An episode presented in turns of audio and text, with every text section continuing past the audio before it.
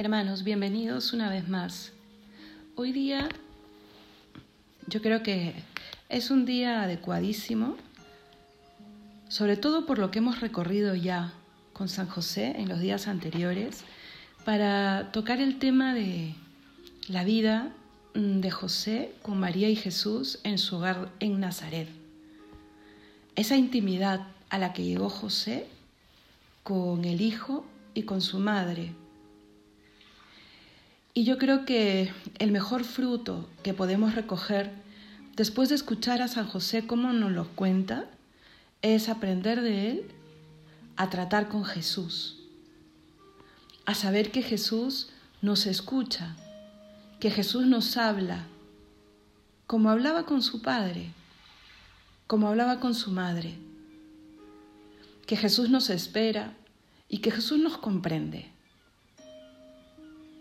Vamos a pedirle pues al Señor en la oración inicial que nos abra eh, los sentidos espirituales para poder acoger lo que nos quiere decir con sencillez de corazón.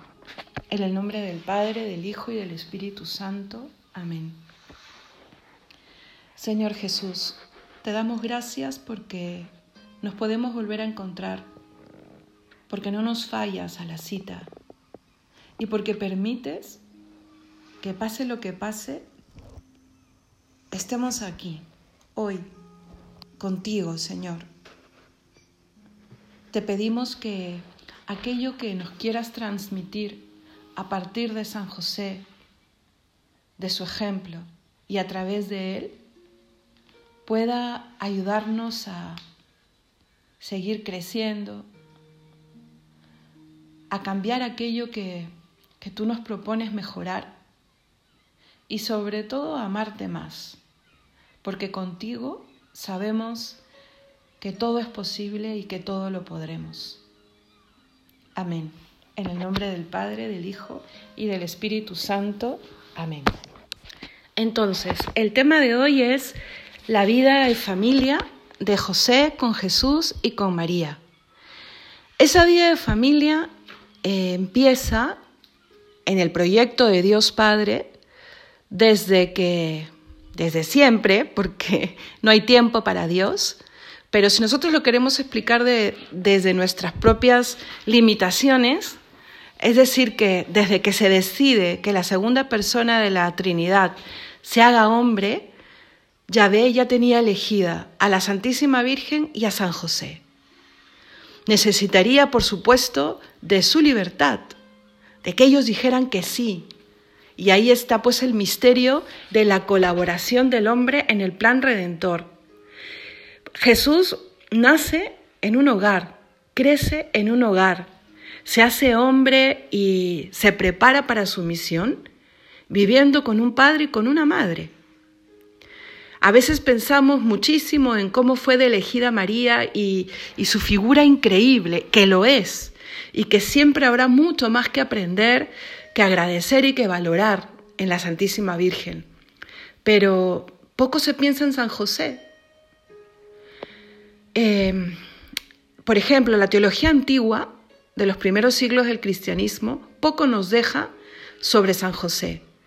Estaba, y tenía que ser así seguramente, tan concentrada en pensar, en reflexionar y en, decidir teológicamente eh, los avances sobre Jesús y sobre María, que sobre el Padre legal de Jesús poco se recogió. Eso es más de los tiempos modernos y contemporáneos. Es más, eh, más se reflexionó teológicamente sobre San José en los monasterios teresianos del siglo XVI eh, que en cualquier otra cátedra teológica. Y eso nos lo dice todo, ¿no? Así que es muy, por decirlo así, es muy actual la teología sobre San José, sobre su misión y sobre su vocación. Y eso nos tiene que llenar pues de ansias de querer escuchar sobre él, eh, de querer pedir su intercesión y de dejarnos mm, motivar por su persona para saber nosotros también llevar adelante el plan que Dios tiene para cada uno de nosotros. José, el hijo de Jacob, de la casa de David, es elegido por Dios para que se cumplan varias de las profecías. El Hijo de Dios tenía que venir de la estirpe de David, se lo había prometido Yahvé al rey David. Tendría que nacer en Belén, la tierra de José. Eh, y así se fueron cumpliendo varias profecías, también de la mano de la persona de José. Jesús, al ser hombre, tendría, que, tendría un carácter, una personalidad, un temperamento, y esos son puramente humanos. Y esos se forjan en la infancia, en la juventud, en el hogar, eh, a partir de las costumbres, de los valores, de las virtudes que se viven en el hogar. José y María fueron su hogar y dejaron su, su sello en el ser de Jesús y en el ser de Jesús para siempre. Y eso es increíble. No solamente es increíble que la segunda persona de la Trinidad en el cielo tenga cuerpo glorioso. No solamente es increíble eso, es increíble que sea todo como nosotros, excepto en el pecado, ¿no? Eh, y me refiero a que ha crecido, pues, influenciado por el, el obrar de sus padres en sus vidas por la manera en cómo le educaron, cómo le formaron, cómo le llevaron, cómo le enseñaron a vivir. Por eso es que José tuvo que ser dotado de grandes dones. Dones, dones y talentos que supo aprovechar, porque supo decir que sí, no una vez, cada día. Porque la vocación a la que Dios nos llama, sí, tiene seguramente un momento que es determinante, ¿no? Cuando tú descubres la voluntad de Dios y le dices sí a ese cambio, a, esa, a ese inicio. Pero no será el único sí. Vendrán sucesivos síes eh, a lo largo de toda nuestra vida. Y así fue con José. Hubo este primer sí que debe haber sido un sí gozoso para José, ¿no? En esos sueños, después de, de ese momento dramático en el que José decide que ya no se casará con María, y que la dejará porque este proyecto que le cuenta María, esto que está sucediendo en María, era mucho para él. Él se diría, yo no tengo nada que ver aquí, no, no es la madre del Mesías y, y ha sido llamada a ella. ¿Qué cosa pasaría por su mente? Pero de todas maneras, lo que no pasaba por su mente, y estoy segura de eso, es su duda sobre la infidelidad de María. Claro, era una locura lo que, lo que escuchaba de esa joven mujer, ¿no? Es concebido por obra y gracia del Espíritu Santo. O sea, la duda ahí no es duda sobre la infidelidad, sino sobre si está comprendiendo bien o no lo que le está diciendo, porque nosotros tenemos dos mil años de tradición cristiana y lo hemos escuchado tantas veces y lo, lo vivimos a la luz de la gracia y de la resurrección de Jesús, que se nos hace más fácil entenderlo. Pero pongámonos a pensar en, María y en José para entender el, valor que tiene el sí de esta joven pareja. Por eso que José se le debe haber partido el corazón el saber que tiene que dejar a la mujer que amaba, a la mujer eh, de la que se había enamorado y con la, que había, con la que había hecho planes de futuro, de familia, de hogar. Por eso es cuando el ángel le dice en sueños, no temas tomar a María, porque lo que hay en ella es del Espíritu Santo, y tú le pondrás por nombre Jesús, porque él salvará a su pueblo. José debe haber ido de inmediato a decirle a María, aquí estoy. Ya le dije, aquí estoy al Señor. No entiendo cómo será, no tengo idea de cómo lo haré, ni siquiera sé qué significa que lo que hay en tu vientre es del Espíritu Santo, pero aquí estoy lo haremos juntos y lo iremos descubriendo juntos. Y ese es el sí que Dios eh, espera de cada uno de nosotros. Claro, en el primer matrimonio cristiano, en ese hogar eh, eh, ejemplarísimo, hay una misión que no se compara a ninguna otra. La primera de las grandes misiones del cristianismo. Pero la nuestra también tiene parte en la historia de la salvación, porque el Señor así ha querido que sea. Lo dice San Pablo en una de sus cartas. El Señor permite que completemos en nuestra vida lo que faltó. No, no faltó nada, ¿no? Pero falta en el tiempo, porque el Señor ha dicho que volverá. O sea que falta tiempo para que vuelva. Y en este tiempo todos tenemos un plan, un plan que acatar y que seguir adelante. Y un plan en el que confiar, porque la voluntad de Dios, por lógica, siempre será la mejor, porque Dios es Dios, Dios me ha creado por amor, reconozco en mí esa semilla de Dios, porque tengo algo que no tienen las demás criaturas. Y reconozco también que Dios ha hecho todo para que yo pueda reconciliarme con Él cada vez que caiga y cada vez que falte. Y así podemos seguir sumando para concluir que Dios ni quiere ni puede engañarme. Y lo que quiere para mí siempre será lo mejor. Entonces, su voluntad me hace libre, me hace grande, me hace ser la mejor versión de mí mismo. Entonces, su voluntad, ojalá que sea siempre mi camino, que yo pueda descubrirla y decirle siempre que sí.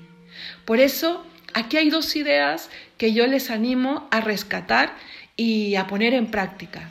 La primera, buscar la voluntad de Dios, como la buscó José, siendo primero un hombre de fe, porque José no es que empezó a ser un hombre de fe a partir de, la visita del ángel. José era un hombre de, un hombre de fe.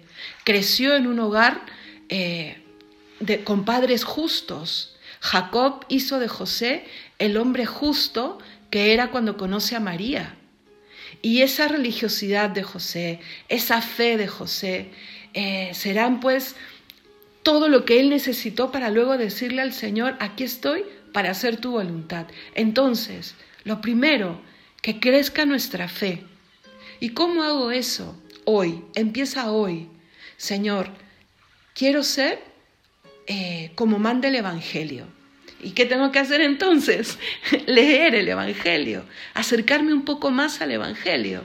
Si quieres leyendo el Evangelio destinado a cada día, mira, pones en Google Evangelio de hoy, entras a YouTube Evangelio de hoy y si quieres después pones homilía del Evangelio de hoy.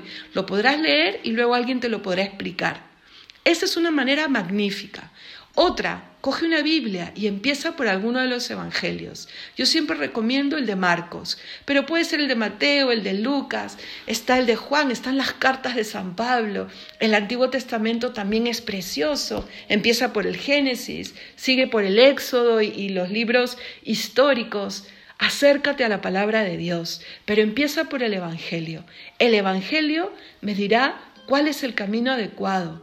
Me enseñará por qué tengo que perdonar, por qué tengo que ser generoso, por qué es importante la pureza, por qué el matrimonio es signo del amor de Cristo su iglesia, por qué la fidelidad. Me hablará de que Dios ha venido a ser la luz de mi vida, que, que está ahí para que yo le busque cuando estoy agobiado, cuando necesito, cuando estoy feliz. Me dirá cuál es el camino de la felicidad me, demostrará con los signos que hizo que es el Hijo de Dios. Eh, me mostrará que con Él puedo vencer a mis peores demonios. El Evangelio es la mejor maestría que puedes hacer en tu vida. Entonces, punto uno, ser persona de fe. Y ser persona de fe implica rezar. Y rezar te tiene que llevar al Evangelio y a cumplirlo. ¿Vale? Punto dos, siendo esa persona de fe, pedirle al Señor cuál es tu voluntad y que se haga. Mira, y así no le entiendas, y así no tengas detalles sobre cuál es esa voluntad, que se haga. Porque a veces queremos todas las certezas, todas, todas, y nos pasamos la vida diciéndole, dame esta señal, o, pruébame que es así, o dame un tiempo para meditarlo y para, para estar listo o lista. No, Señor, ¿esto es lo que quieres? Vale, aquí estoy. Y hoy día, tal vez Dios te está diciendo, mi voluntad es que dejes esto que te aleja del camino del bien, que te alejes de esta amistad que no te hace bien, que pidas ayuda para dejar este vicio que te está volviendo cada vez menos persona, o que te reconcilies con tal familiar, ya es hora, o que lleves una vida matrimonial mejor, que ames a tu cónyuge, que, encuentres en él o en ella eh, la presencia de Dios, que seas un mejor padre. Cada uno sabe lo que Dios desde dentro del corazón está gritando. El secreto entonces de la voluntad de Dios es, pregúntaselo, siempre de la mano con el Evangelio. ¿ah? Cuando la voluntad de Dios no tiene que ver con el Evangelio, duda y ten miedo, pero se debe parecer mucho a lo que sucede en el Evangelio. Y que alguien te ayude a corroborarla, ¿no? Si puedes acercarte a un sacerdote, a un consagrado, a una consagrada, si quieres ese tipo de orientación, siempre estará bien. Pero no le pidas a Dios condiciones. No hagas una religión a tu medida. No te inventes mandamientos. Cree en Dios completamente. Y tercero, confía en que estas dos primeras premisas te harán vivir una comunión con Dios, en la misma intimidad que vivieron José y María. ¿Por qué no? Deja que Jesús viva en el hogar de tu alma. Déjale crecer ahí. Y crecer en el sentido de que cada vez haya más Dios en tu vida. Y para eso pídele ayuda a María. Señora, ¿cómo lo hiciste tú? ¿Cómo escuchabas tan bien a Dios? ¿Cómo superaste los temores propios de la vida? Pregúntale a José y pide su intercesión. Acuérdate lo que vimos hace unos días, terror de los demonios. Dile, San José, ayúdame a vencer siempre la tentación, a no caer en ella. San José, edúcame, también a mí. Edúcame para ser un hombre de fe, para poder ser amigo de Jesucristo. Y claro que podremos vivir en esa intimidad. San Juan Pablo II escribió en 1989 la Redemptoris Custos, la encíclica sobre San José, custodio del Redentor, que es una de sus, de, uno de sus atributos principales. Su misión finalmente fue ser custodio, protector, padre legal de Jesucristo. Y casi toda la encíclica gira alrededor sobre todo de la idea importante y de la grandeza de San José explicada en Mateo 1.20 y siguientes, 1.20-21 realmente, ¿no? donde, donde dice esta cita bíblica a la que ya hice mención antes, no temas, José, ¿no? de tomar a María como esposa, no temas, José, ¿no? no temas, porque todo este plan viene del Espíritu de Dios. Y ese no temas animó a José durante todos los años de su vida con Jesús y con María a seguir adelante, porque se dice fácil, pero pongámonos en, los zapatos de José. No es que el ángel le dejó debajo de la almohada, después del sueño, un manual de cómo ser el padre de Jesús y de cómo afrontar todas las dificultades y de qué se trataría que el Hijo de Dios venga al mundo y que tuviese a María Virgen como madre. No. O sea, no le dejó ni siquiera un mapa mental y algunas pistas de que tendrían que salir luego de Egipto y que Herodes los perseguiría y que llegarían magos a decirles que es el niño que esperaban en, otros reinos. Eh, José tuvo que ir aprendiendo porque se fiaba de Dios. Dios sabía quién había elegido, pero recuerda, siempre estuvo la libertad de José eh, secundando la voluntad de Dios. Así como dijo que sí, podría haber dicho que no, y podrían haber sido las cosas tal vez de una manera distinta, pero José dijo que sí.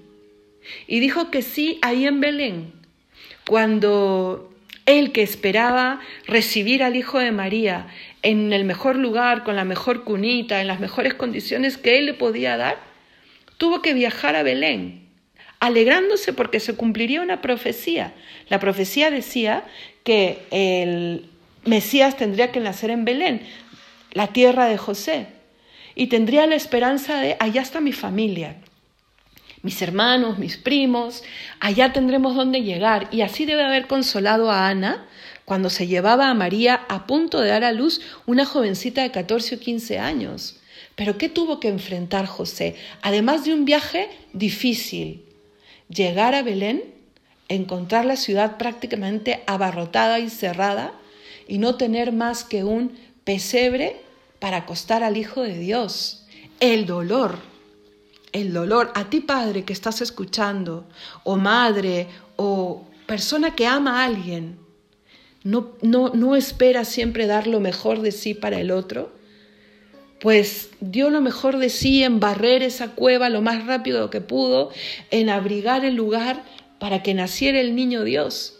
Y su pena se trastocaría en gozo apenas vio al niño, porque seguramente fue el primero en tener en brazos al niño antes de ponerlo en brazos de la madre. Y esa inmensa alegría, esa contemplación primera del Hijo de Dios, esa primera hora santa, eh, la pudo vivir él. Sus ojos fueron los primeros en ver al Salvador. Y esas eh, alegrías inmensas fueron las que bastaron y se dieron una y otra vez a lo largo de su vida, pero bastaban sobre la prueba. Por eso es que ellos estaban listos en el momento de la prueba para decirle, aquí estoy, Señor. Tú nos irás guiando. Por eso el Evangelio dice que María guardaba todas las cosas en su corazón, para reflexionarlas, para ir entendiéndolas. Eh, y José también. Por supuesto que José también, un hombre de silencio, un hombre prudente, pero un hombre prudente y valiente a la vez, que, que esa combinación siempre es difícil, porque el prudente no suele ser muy valiente y el valiente no suele ser muy prudente, pero los santos alcanzan ese equilibrio. Y claro que Jesús amaba a su padre José. Y claro que Jesús le debe de haber llorado muchísimo a los pies de su lecho cuando José moría. Y ahí también la obediencia y la humildad de José. No vio al Hijo predicar, no lo vio hacer milagros, no lo vio morir y resucitar, no pudo sostener a María en brazos a los pies de la cruz. José vuelve a obedecer y vuelve a decir, aquí estoy, y seguramente cuando Jesús baja al lugar de los muertos es el primero que tomará en brazos y llevará al reino de su Padre. Y le dirá, Padre, mira, te presento a Dios Padre. ¿Cuántos gestos tendría Jesús de José, su Padre? Su manera de rezar, su manera de reír, su manera de, interpretar los signos de los tiempos, José, Jesús tiene un temperamento, una personalidad, ya lo hemos dicho en más de una oportunidad, y esas son meramente humanas, de su naturaleza humana, y esas se forjan en el hogar, ¿sí o no? ¿Y en qué hogar forjó Jesús todas esas maravillas que podemos encontrar en su corazón? En el hogar de José y de María. Qué grandeza de hogar, qué grandeza de familia, y cómo Dios que quiso sacar la humanidad eh, de una primera pareja, de un hombre y de una mujer, cómo quiso traer al Redentor también en una primera pareja, en una familia, la primera familia cristiana. Es que solo Dios sabe hacer siempre las cosas nuevas. Pongamos en práctica entonces esas tres ideas e imitemos el amor de la, de la familia de Nazaret. Y pidámosle a San José que nos ayuden a vivir una, una vida eh, íntima con Jesús y con su madre, una vida de intimidad profunda en el hogar de nuestro corazón, dejándole a Yahvé, dejándole a Dios Padre hacer en nuestras vidas y que confíe en nosotros. Y sabiendo también que en nosotros se puede dar esa lógica que Santo Tomás nos transmite cuando dice, que cuanto más una cosa se aproxima a la causa, más participa de su influencia. San José estuvo muy cerca a Jesús, por eso debe haber participado de una manera extraordinaria de su vida, de su divinidad. Nosotros también, que nosotros también aceptemos esa posibilidad. Cuanto más cerca del Redentor, más influencia tendrá su corazón en el nuestro. Que Dios te bendiga. Nos vemos mañana.